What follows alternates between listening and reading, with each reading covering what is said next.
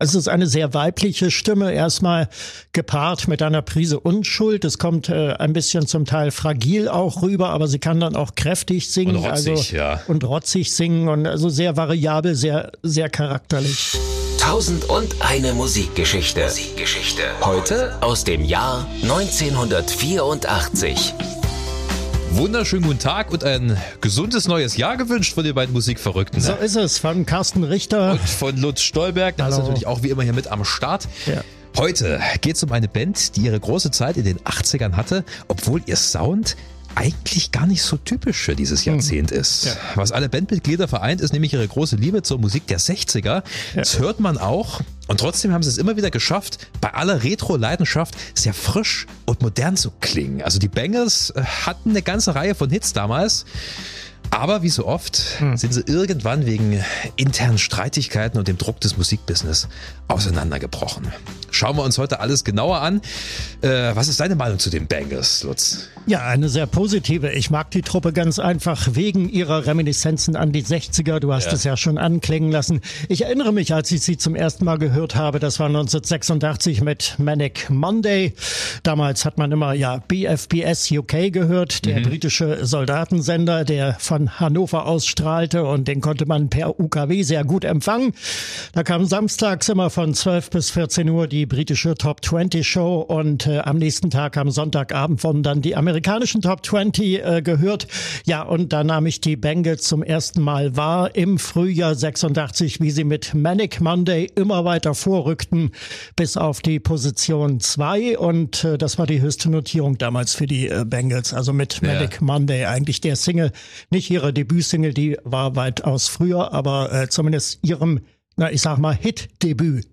Wenn man einfach nur die Bangles anhand ihrer, ihrer bekannten Hits äh, beurteilt, dann Ja. könnte man schnell denken, okay, das ist halt so eine, naja, girly Band, also girly Pop-Rock. Das ist weit gefehlt. Die Bangles sind, äh, sie kommen ja letzten Endes aus der Underground-Szene. Ne?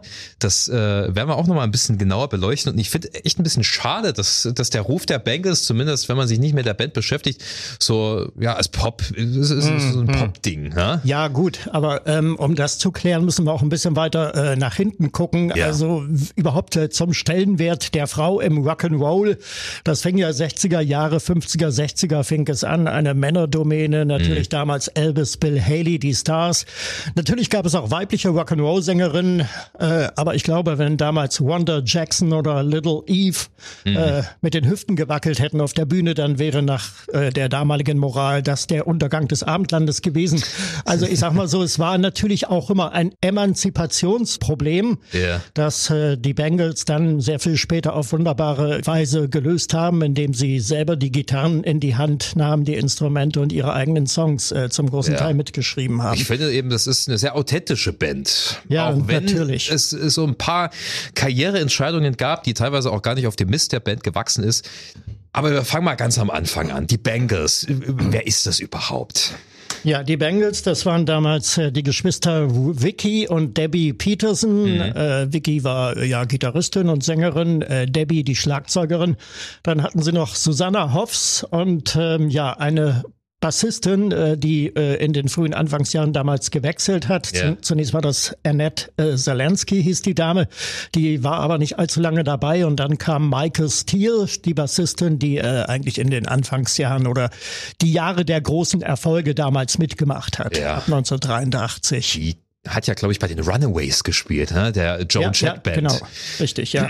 Zuerst, zuerst hießen sie äh, The Banks, dann Ja. haben sie auch eine Debütsingle äh, herausgebracht, äh, Getting Out of Hand. Das war 1982 ein Werk, das na ja, noch nicht so überzeugt. Es klingt ein bisschen dünn, also man hört die Susanna Hoffs ganz gut heraus mit Ja. ihrem Liedgesang, aber ansonsten ist das irgendwie nicht so richtig Fisch und nicht Fleisch. Das Ding hat kaum eine Melodie und äh, wie gesagt, insgesamt etwas dünn produziert. Also Ja. es sind noch nicht die späteren Bengals. Ja, die äh, Band äh, wird ja dem sogenannten Paisley Underground zugeordnet. Das ist ja eine Rockszene, die Anfang, Mitte der 80er in den USA sehr dominant war, die sich eben genau wie die Bengals sehr stark an den 60er Sounds orientiert hat. Ich meine, wir haben ja schon in vielen Folgen darüber gesprochen, dass es immer so eine Art Welle gibt. So alle 20 Jahre kommen die Trends wieder und deswegen kamen dann in den 80ern auch die 60er wieder. Ja. Und einige Bands haben sich dem sehr verschrieben. Also äh, 60er-Bands wie die Birds, Doors, Velvet Underground, Ja, Sissy ja, A, das war auf einmal wieder total on vogue und populär. Genau. Und äh, deswegen gab's da so eine, so eine Underground-Szene Mhm. in den USA. Dream Syndicate gibt's da noch, äh, Green on Red, Rain Parade. Das sind alles solche Bands, die äh, da sehr rege unterwegs waren. Und die Bengals gehörten auch irgendwie mit dazu. Ähm, aber es wurde dann auch das Potenzial dieser Band erkannt, das Hitpotenzial. Und äh, vom Underground sind sie ja dann äh, gewechselt zu Columbia. Das erste Album ist entstanden. Ja, also 1984 der Vertrag mit Clive Davis bei Columbia, dann äh, das erste Album All Over the Place äh, im Mai 84 rausgekommen, damals ähm, ja noch kein großer Erfolg, aber dann zwei Jahre später Different Light, die LP mit äh, den Hits und ähm, ja, du hast es ja eben schon, du hast die 60er schon angesprochen, dass da muss ich wieder zurückkommen auf das Hörerlebnis im äh, Frühjahr 86. Ähm, das hat mir an dieser Band so gefallen, die Reminiszenzen an die 60er, vor allem die Gesangsharmonien und der Jingle-Jangle-Gitarrensound, den So- sie sich offenkundig äh, bei den Birds abgeguckt hatten. Ja. Auch die Gesangsharmonien erinnern stark an die Birds. Also wenn die die Birds haben ja ziemlich hohe Tonlagen auch gesungen. Ja, ja. Also wenn Roger McQuinn und David Crosby da zusammen gesungen haben, dann äh, klang das perfekt und äh, ja, so ähnlich klangen auch die Bengals damals. Ja, und die Gitarren-Arpeggios, das ist auch so Birds beeinflusst. Keine Zwölfseiter-Gitarren, aber äh, es geht vom Sound her in die Richtung. Ich erkenne auch so ein kleines bisschen Mamas und Papas wieder, was ja, die ja, auf Gesangsharmonien jeden Fall betrifft. natürlich klar. Also Folk und so ist äh, da auch mit drinne. Ja, die amerikanische Folkbewegung. Ja, so leicht äh, New Waviger, punkiger Einschlag natürlich auch, weil sie sind ja Hm. äh, auch in den 70ern musikalisch sozialisiert worden, aber trotzdem hörst du größtenteils eben die 60er raus und deswegen mag ich das sehr, weil ich mag auch dieses Jahrzehnt, die 60er, also ein großartiges Musikjahrzehnt. Ja, natürlich. Und deswegen empfehle ich jedem, äh, sich mal die Bangles-Alben anzuhören, vor allem eben äh, Album Nummer zwei und drei, äh, ihre großen Mhm. Ja. Hit-Alben. Ähm, denn fernab von den Radio-Hits äh, Ja. sind da auch wirklich ein paar tolle Nummern dabei. In der Tat. Also gerade das, das dritte Album von 1988, Everything. Everything, genau. Da gibt es sehr viel zu entdecken. Das ist meiner Meinung nach das ausgereifteste Album der Bengals überhaupt und da geht es irgendwie richtig äh, zur Sache. Also schon der Einsteiger In Your Room, das ist mein persönlicher Favorit von den Bengals. Da hören wir nochmal so richtig die 60er raus. Ähm, ein paar psychedelische Einsprengsel Ja, ja, ja. Äh, sind da auch, also ein paar äh, Gitarrenverzierungen. Äh. Und diese Streicher dann Und zum die Schluss. Streicher wunderbar gemacht, wunderbar. Das hatte Also, was sehr Beatleskes. ja, ja, ja. Es ist eigentlich der Sound der 60er äh, umgesetzt mit den musikalischen und mit den technischen Mitteln der 80er und das gefällt mir so sehr daran. Also das Songwriting geht ja auch äh, schon sehr Richtung Beatles. Die sind natürlich auch maßgeblicher Einfluss gewesen auf die Bangles. Ich würde noch mal auf, auf das zweite Album eingehen. Mhm. Different Light. Da sind ja äh, wirklich die großen Radiohits drauf. Manic Mondays. äh, Genau. Manic Mondays hast, du- hast ja schon erwähnt. If she knew what she wants, Ganz äh, genau. Walking down your street und ähm, Walk like an Egyptian. Ja, Following ist auch noch so eine Nummer, Mhm. die eigentlich total rausbricht, weil es kein typischer Bangles-Hit ist, also kein typischer Bangles-Song.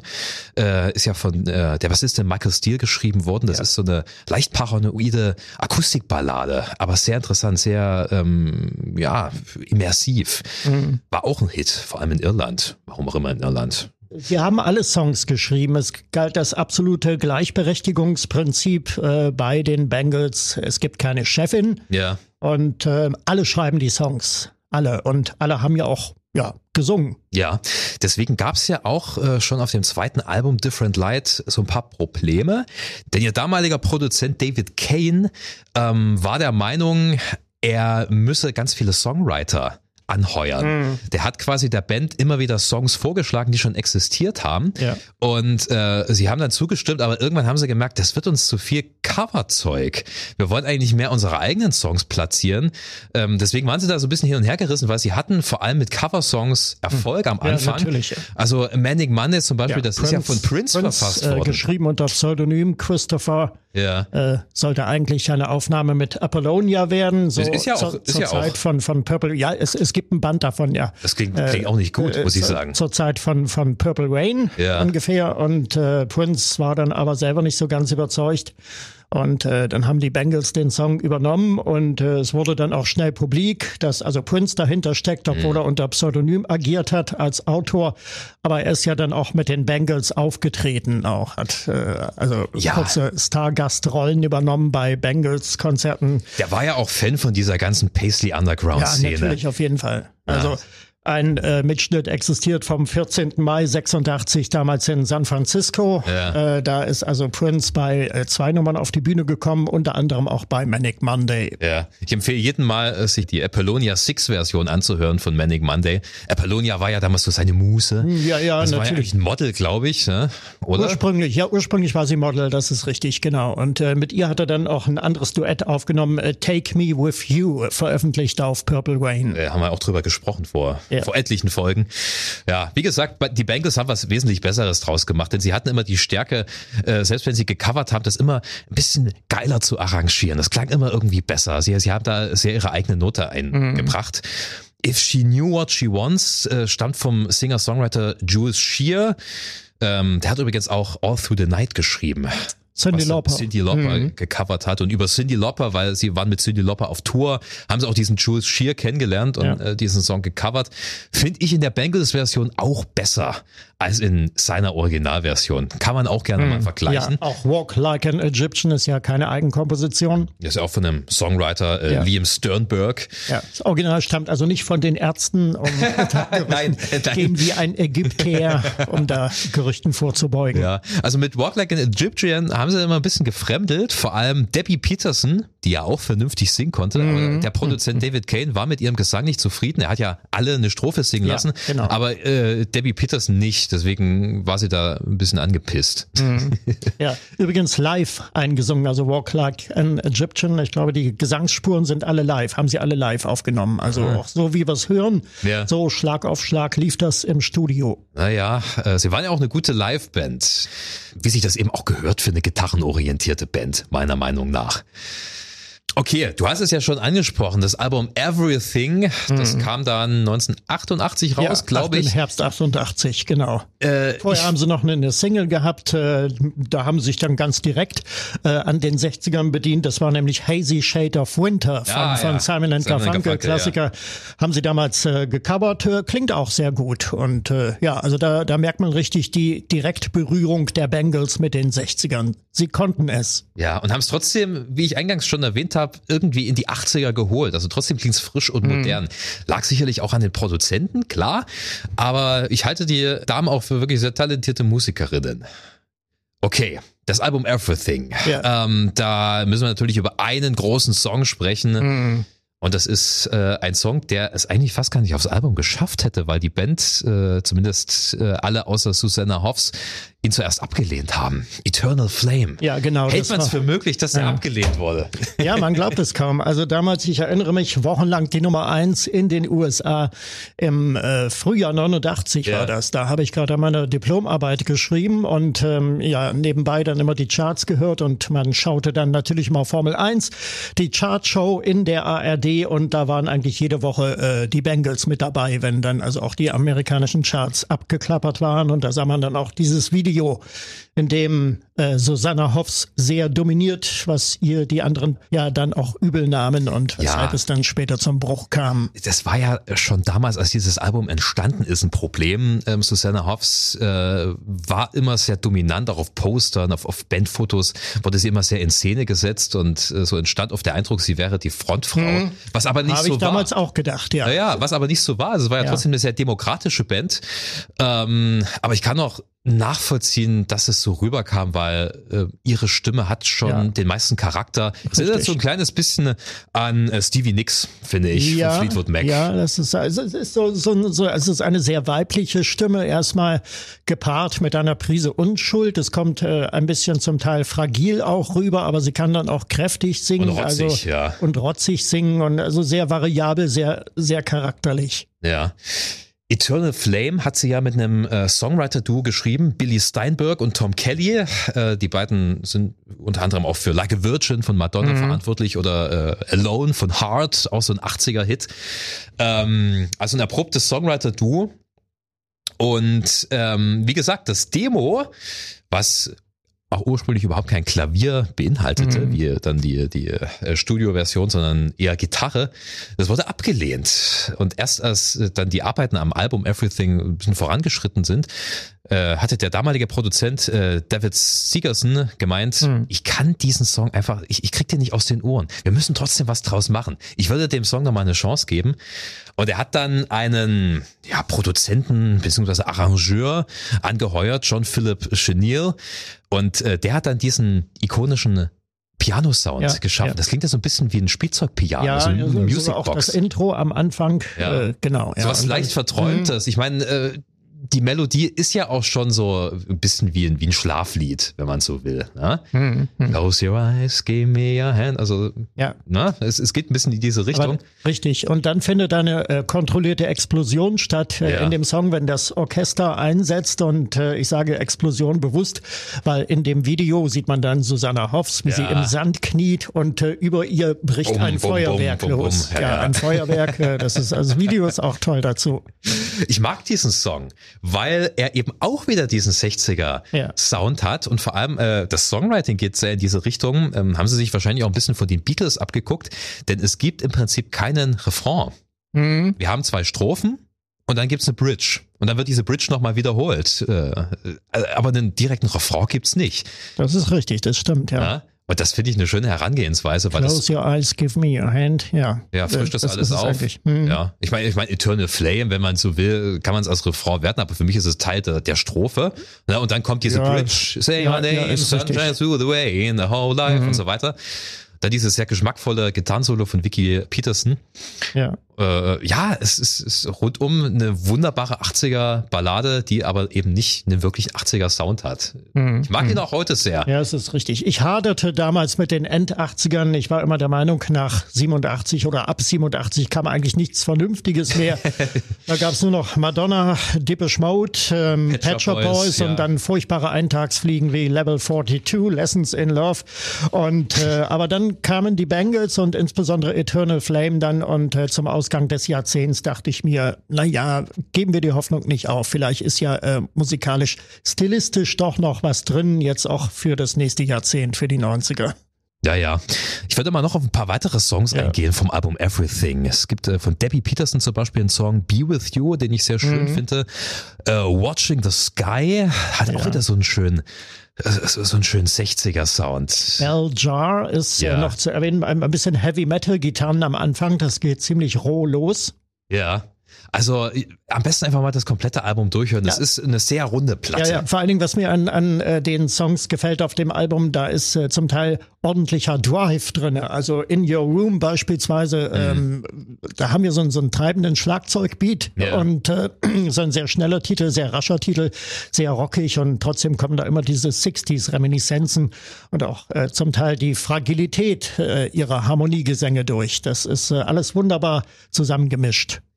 Leider war dann aber erstmal Funkstille. Ja. Nach Everything hatte sich die Band nämlich aufgelöst. Also ich glaube, Eternal Flame war ein halbes Jahr draußen und dann Ja, ja es ist Sie? richtig. Herbst 89 dann die Auflösungserklärung nach einer letzten gemeinsamen Tour.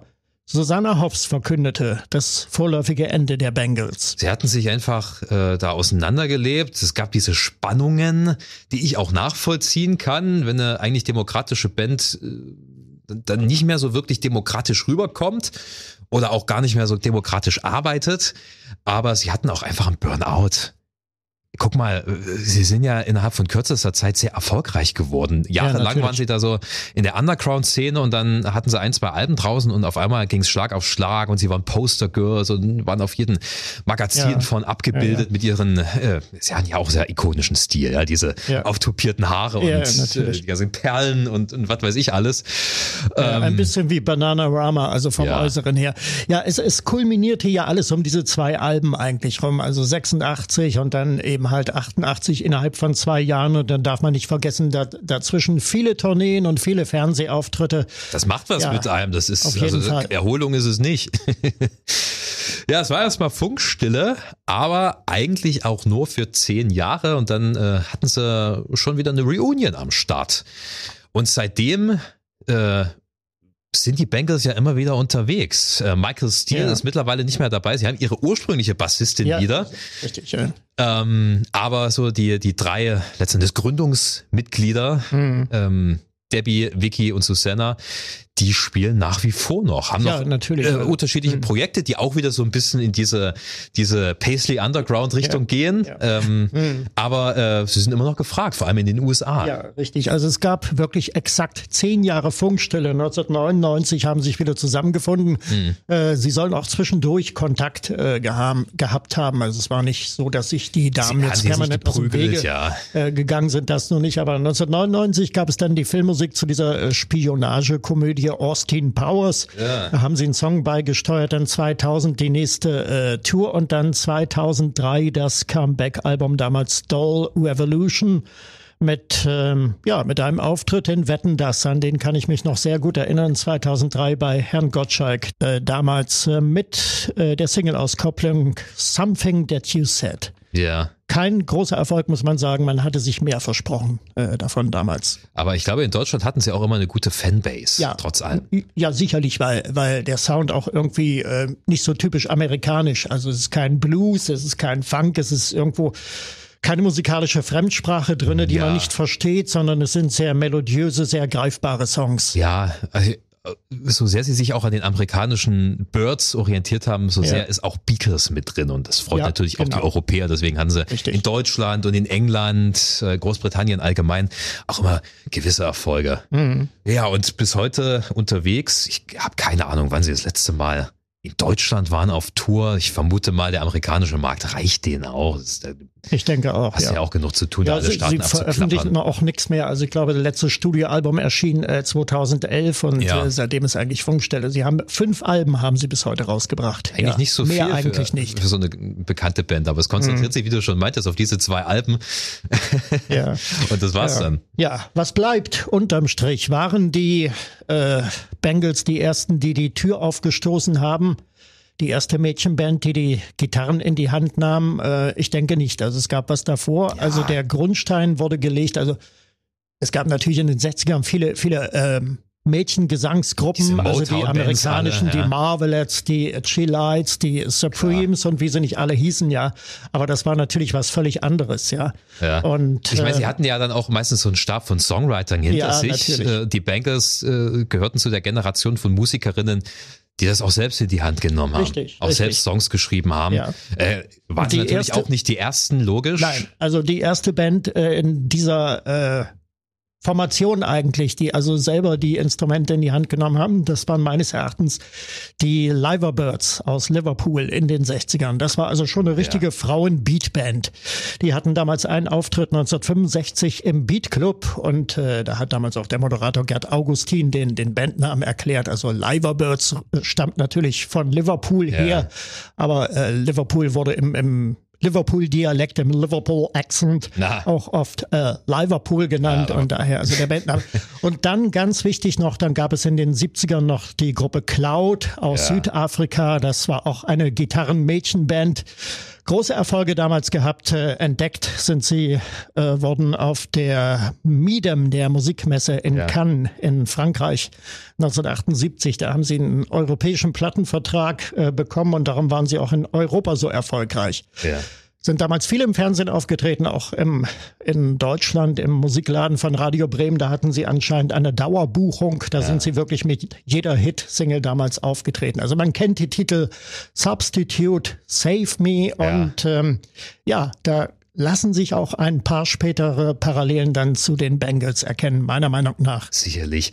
Ich will ja auch keine so große Geschlechterdiskussion aufmachen, natürlich aber es steht halt einfach grundlegend fest. Es ist immer, äh, also damals war es halt einfach was Besonderes, wenn eine Ja. reine Frauenband unterwegs war, obwohl es eigentlich nicht so sein sollte. Mittlerweile das haben sich die ja das, Zeiten Gott sei Dank auch geändert. Was ja. ich eingangs erwähnte, dass also Rock'n'Roll zunächst natürlich auch eine Männerdomäne waren und Frauen da als Exoten oder Exotinnen Ja. da betrachtet wurden. Insofern war das schon was Besonderes, dass Ja. ich eine, eine Frauenrockband auf diese Weise behaupten konnte. Es gab ja auch ein paar Solo-Künstlerinnen, die ähm, da in diesem Fahrwasser geschwommen sind. Pat Benatar war ja auch schon Ende der 70er unterwegs. Su und- Susi Quattro. Susi. Quattro, ja, also die, diese ganzen Rockheldinnen ähm, haben dann natürlich auch sehr den Weg geebnet. Ja, Wie gesagt, einfach mal äh, äh, die Alben von den Bangles, zumindest mhm. äh, Album Nummer zwei und drei kann ich sehr empfehlen. Absolut. Äh, äh, mal ja. von Anfang bis Ende durchzuhören. Es gibt da echt sehr viel zu entdecken, auch fernab von den Hits. Ja, richtig. Also wer die zwei Platten hört, der erfasst eigentlich das Wesen der Bangles und er hat, glaube ich, alles Wichtige dann auch gehört oder das Wichtigste von ihnen. Ja, da habt ihr jetzt eine Aufgabe. Ja. vielen Dank, lieber Lutz. Sehr gerne. War wie immer sehr spannend. Euch vielen Dank fürs Hören. Bleibt schön gesund, bleibt uns gewogen. Jawohl. Bis bald. Auf viele weitere tausend Musikgeschichten. So ist es. Tschüss. Tschüss.